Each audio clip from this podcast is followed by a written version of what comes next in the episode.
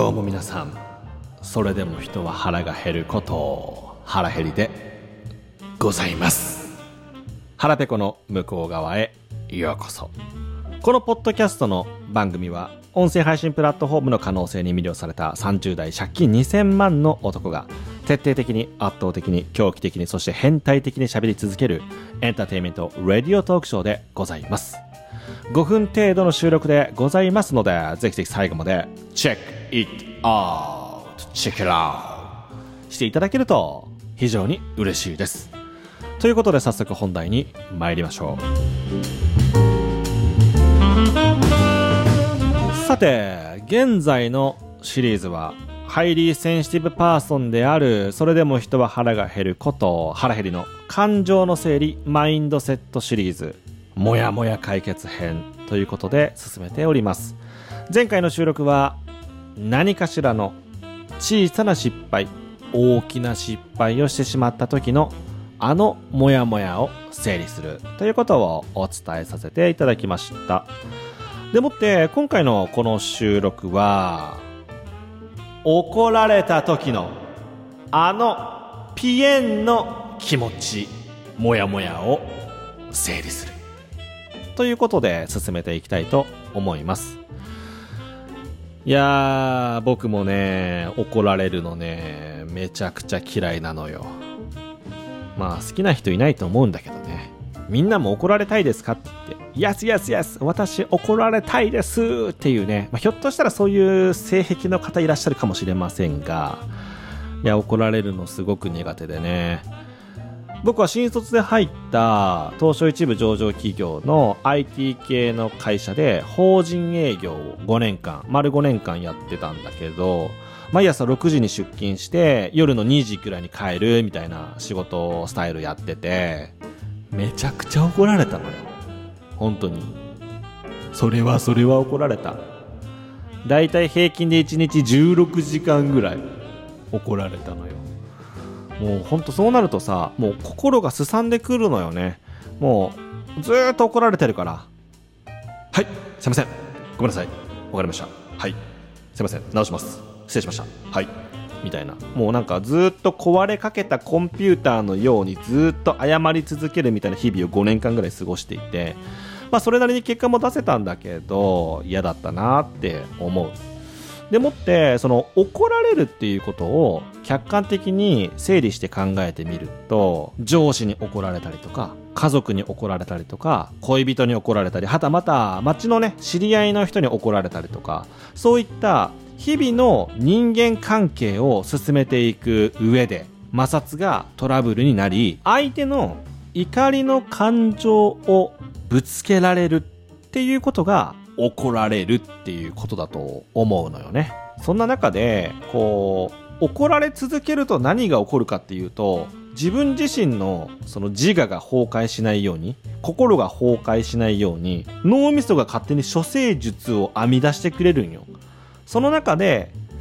ちょっとこう攻めすぎかもしれんのだけど、みんなにね、整理術として有効であろうということをお届けしたい。あなたが誰かに怒られた時、どう感情を整理するか。うるせえって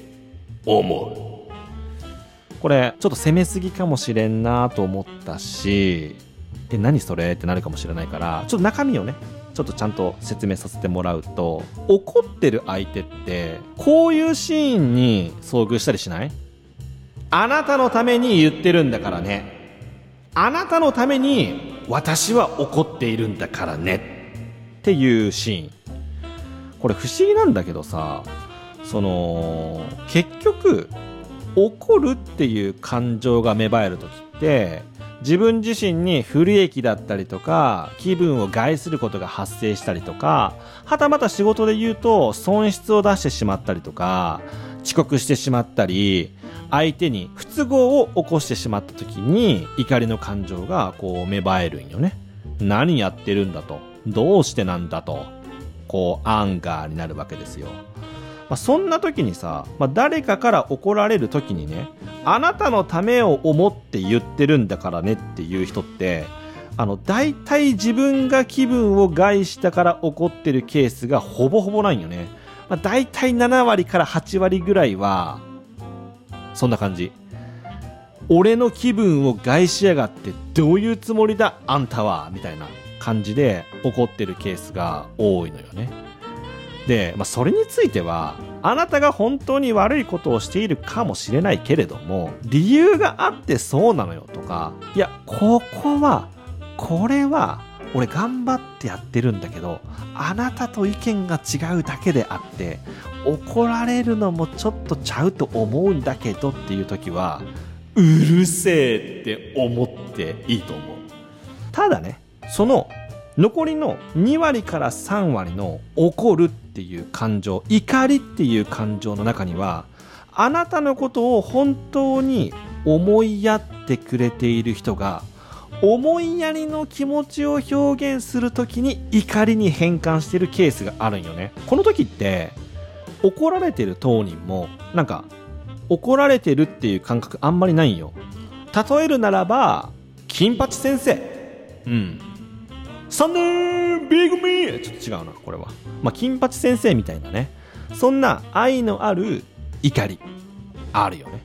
この2割から3割のあなたのことを本当に思いやっている怒りについては、もう本当にすいませんでしたと。全面的に非を認めて、私が悪いですと。直しますと。改めますと。もう yes yes yes と。 agree ですと。 yes ということでね、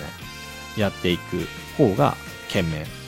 ただ、先ほど話したね、残りの7割から8割の怒ってる当人が怒ってる当人のためにあなたに怒りをぶつけているっていう時については態度に出してしまうとねこう火に油を注ぐことになってしまうから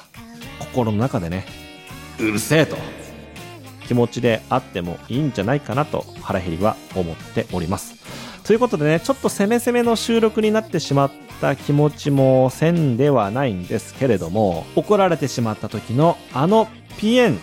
な気持ちモヤモヤを整理する。そんな時にもし怒っている相手が誰のために怒っているのかを客観的に見る。怒っている相手が自分自身のために怒りの感情をあなたにぶつけているのか。つまり私に不利益をもたらすなと自分のためにあなたに怒りをぶつけてるケース。これについてはうるせえと思っていいと思います。はたまた2割から3割本当にあなたのことを思いやってくれて思いやりをぶつけるときに怒りという選択をしてしまう金八先生みたいな怒りをぶつけられたときはシンプルにごめんと僕が悪かった。改めます。みたいな受け取り方をするといいのではないかなというふうに思います。ということで、少し長くなってしまいましたが、この収録最後まで聞いてくださり誠にありがとうございました。この放送が面白いと思ってくれた方は、ぜひぜひチャンネルを高評価していただけると非常に嬉しいです。はたまた、Spotify でもこの番組、腹ペコの向こう側リリースされておりますので、ぜひぜひサブスクライブしていただけると非常に嬉しいです。ということでまた次の放送でお会いしましょう。それでも人は腹が。